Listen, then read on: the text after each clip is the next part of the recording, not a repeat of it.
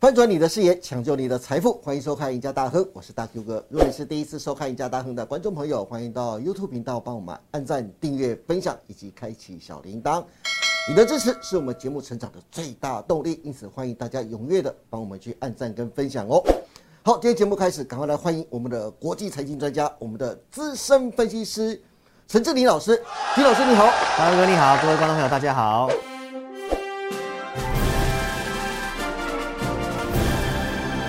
是，哎，纪律老师，是我今天有两个特别重要的问题想跟你请教。嗯这两个问题啊，因为都攸关于投资人的操作啊。是第一个是哎美元指数，因为台股今年的重挫啊，都是从美元指数飙升开始起跌啊。是你的直播节目我也看到，嗯你还特别提到啊，就是台股未来的走势最重要的就是要观察美元指数啊。是但是我却观察到美元指数从九月二十六号最高来到一一四点七八五八开始回档修正六天，但是有两个非常奇怪的现象哦对，嗯让我怀疑美元指数这一波的修正啊，到底是跌真的还是跌假的？第一个就是我们来看到日元啊呐、是美元指数今年狂升了百分之十六对，让日元重点超过百分之二十五啊没。错按理说，美元指数回贬，日元应该止贬回升才对啊。是嗯可是我们却看到啊，日元仅仅在一百四十四到一百四十五间区间震荡。对我们的台币今年来也重贬超过百分之十四，但是美元指数回贬啊，台币也只是在三十一点五到三十一点九中间做一个箱型震荡。是这是汇率的部分。对第二个。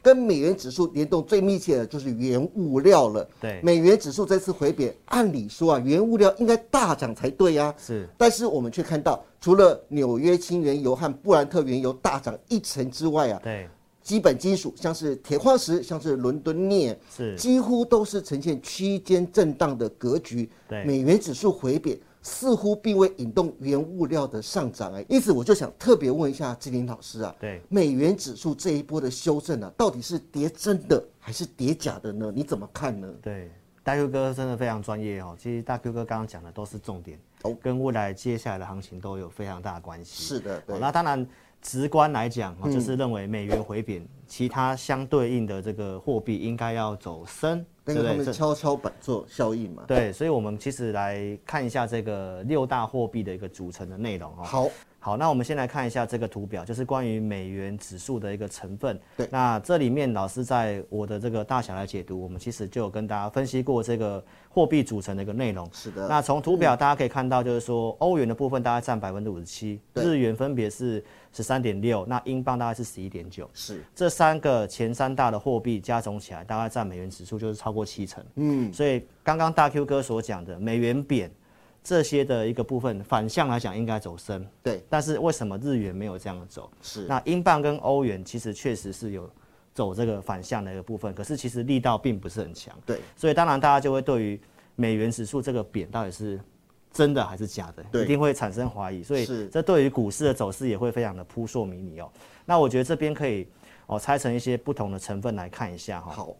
关于英镑这个事情，其实我们上一集的呃这个节目其实就跟大家谈到，就是特拉斯这个乌大龙减税对这个乌龙法案 嘛，是最后还是承受不了这个压力哈，那就又撤销了这个减税的部分。是哦，所以当然你看从英镑的走势，我们也看到它的那个出这件事情的黑 K 棒连续那两根，那最低点的那一天呢，是英镑的期货还发生熔断，对， 所以那时候我其实就大胆的在直播节目跟大家报告，因为那个熔断，嗯那我们可以更确认就是美元指数的短线高点见到了。是好、所以呢，这个黑 K 棒其实也都吃回去了。对好、那也是印证到这个法案就是取消了哈、是好，那从其他的货币的部分，你看像欧元的部分，其实也确实有走升，对，但是其实强度并不是很强。是好、那为什么会这样呢？其实跟大 Q 哥刚刚讲到的，哎、日元反而都没什么动哦。对，包括我们台币也是一样哈、这个就是跟我们的这个利率的这个利差有关系。哦，其实这次美国的升息的幅度是比较快速的，嗯对，欧元才刚刚升，那其实到现在还是有些利差。是然后我们的这个呃台币的部分，哦对其实升的幅度，大家国内的新闻也在讨论，也是因为有些利差，所以即便走升，如果没有这个利率的政策配合的话，其实它很难形成一个比较明显性的一个对应的波动。哦是嗯那日元更不用讲，因为日元只有政府方面稍微做点干预，对，但是日本的央行很明确的告诉你，它暂时性没有要升息的考虑，它还是要维持负利率。对，没错。所以这方面就是因为美元这样子，但是它不见得能够跟上的一个关系。是那刚刚大 Q 哥讲到这个原物料的部分哦，其实对嗯也也很重要哈、哦，因为这跟通膨有关系。呃，油价的部分当然跟美元也是反向，也是有弹升，但是力度也不是说很强哦。大家对于这个接下来景气可能会有些衰退的疑虑，所以用油的需求就会减缓。但是我们判断会有撑，因为嗯呢，步入这个冬季的时候呢，油的部分就是用油的一个比较需求的旺旺季季，对哦然后加上最近的这个 OPEC 又要在十一月份的时候，每天要减减产两百万桶，哎，对，如果到两百万桶，那就真的会有点多。对那这个油价可能再上去，就会对于通膨有压力。那对通膨的部分又会影响到呃联准会的一些升升息，息然后又会牵扯到美元，哦所以对大家就知道这中间的关系非常的错综复杂。在上个礼拜哦，联合国非常罕见的出来呼吁，那澳洲央行在当天其实也宣布只有升一码，对，哦，就是出乎市场上的意料之外。关键就会在就是十月十三号。哦，美国的这个九月份的 CPI 公告的这个日子，不过，哎、谢老师，我特别想问啊，像你刚才特别提到啊，因为联合国出来的呼吁停止升息啊，对那会不会对于接下来联总会十一月份的利率会议，它的升息幅度因此而减嗯缓，甚至可能提早今年的一个升息循环呢？我们从一些这个即时掌握的一个资料，像芝加哥利率期货的一个预期啊，是在美股为什么在上礼拜可以大涨？而且十一月份的这个升息的码数，嗯哦，原先是三码嘛，对，那慢慢其实它的几率也也有可能会只会升两码。那会不会提前结束升息呢？哦，就是呼吁到老师刚刚跟大家讲的哈，十月十三号这一次的一个通膨的数据，是就是有个很决定性的关键。哎、哦不过像金老师，如果嗯真的像你说的话，十一、月份的一个升息幅度会减缓，甚至会提早升息循环的话，那是对于美元来说，对于美股来说，都无疑是一个好的消息；对是台股来说，更是一个好的消息。没错之前没你错特别提到这一波的反弹呢、嗯，哎、金老师。才一个礼拜的时间呢，嗯就是上礼拜，就是金英老师刚刚告诉大家的，嗯，七八百点的一个反弹幅度已经达阵了，是可已经达更阵了想问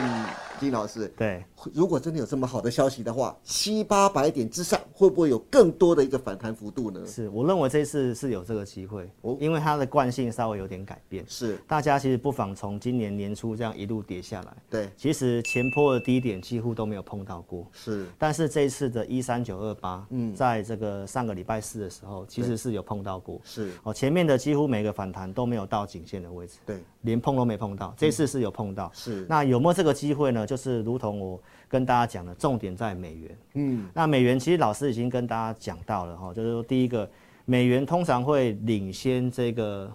联准会升息到终点之前，就会先见高点。是，嗯其实现在已经有这样的一个味道。对那能不能够继续，就是跟通膨有关系。然后呢，最后的升息时间点，市场预期是在二月份。是，那二月份到现在还有一段时间，对，所以这里破下去碰到一三九二八，那如对果这里真的站稳的话，那我认为这边就是进入一个三重底的主底。我们上哦礼拜不是讲吗？对，破底翻嘛，是，它破底翻回来，如果确定一三二七三这里是低点，是那它可能就要走一个扩底，是，就是右边可能会有个相对应的，前面这边大概有三个月的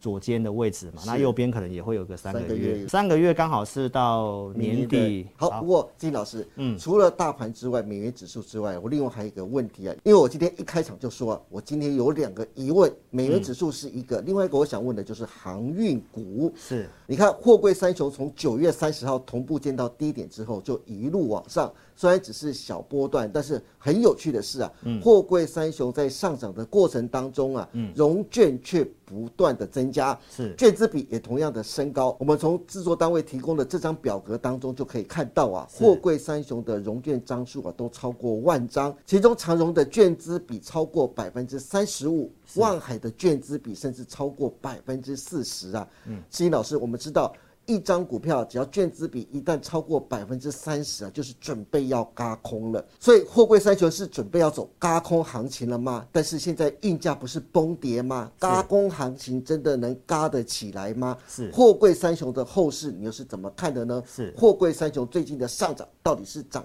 真的还是涨假的呢？是我们在这个上一次跟大家谈，呃，这个货柜三雄的时候是在讲要不要参与减资这个对事情嘛，对不对？那其实老师当时是直接给大家一个结论嘛，我是对不建议参与减资嘛，是因为我说如果你真的要做这个货柜三雄的话，哦，从当时的情境。跟筹码、跟业界对于第四季的预估，我嗯是说其实这个东西，这里高度不确定，市场气氛之下，在这里是不会想要去碰货柜三雄的。对所以当然大家可以从线图来看的话，其实我们当时给大家讲的东西是真的是帮助到各位，哦真的因为长龙是一路往下跌，是然后减资之后它还是继续跌。对其实你把它还原回去都是一样的。那老师当时有留一个伏笔，是如果你要做货柜三雄的话，我已经告诉大家，你就不妨等它减资完是，到第四季，对看看有没有一些转机。对好，所以从大 Q 哥刚刚跟大家讲的东西，其实我们确实有看到一些转机，哦，所以其实确实是有这个机会，透过轧空，嗯，有机会稍微涨一些回来。是哦，但是产业前景的话，我还是看法上是比较中性的。是好，所以我们可以从这个哪些转机来告诉大家呢？嗯，来，我们先看一下这个上海集装箱指数，它是不是连续十六周下跌，已对经创了二十二个月新低？对好，那这个地方它其实已经回到疫情前的水准，那代表这个地方它的运价它已经回到一个稍微合理的地方。好，那我们现在其实确实有看到一些转机，哦，哦比如说我们在上个星期老师有印象，就是日本的这个凯霞，是哦就对是关于记忆体的部分，对好、它做这个减产百分之三十。是所以国内的这个记忆体的股票，在上个礼拜其实有出现一个明显性的反弹。是，那这一次航运的话，老师也说，我们第四季看看有有没有一些转机嘛？对因为业者都讲第四季的运力跟运价都是不好的。对好，所以这个时候我们也看到一些供给减少的现象。什么供给减少呢？就是全球的航运的部分在这里开始有明显性的减班。对嗯哦，像美西线、美东线这里大概有。四十个到二十一个的这个整个传奇被取消，哈、大概占这个比重百分之三十，供给的部分减少，哈、那对这个当然就可以稍微解决业者看这个第四季的整个运力会下滑的一个一个是现象哈、然后呢，塞港的部分，其实在欧洲线这个地方，因为英国的这个大港口，其实鹿特丹这边其实也有出现这个罢工啊、塞港的一些劳资谈判的问题。对，所以这里接下来也要到什么西方的一个像万圣节、圣诞节的部耶诞节，分对所以这里当然它会有一个需求在，然后呢又发生了这个所谓的一个减班减班的一个事事件情。好，然后加上这整个运价的部分，它其实也回到二零二零年疫情之前的那个合理的水准。是所以到这里的话，你大概综合判断下，就是坏消息大概也都出来了，然后也有看到这个供给减少的一个情形，那这个是当然都是有帮助。嗯，那在大 Q 哥讲的这个筹码的部分啊，是好像轧空的部分哦，那市场上的投资人其实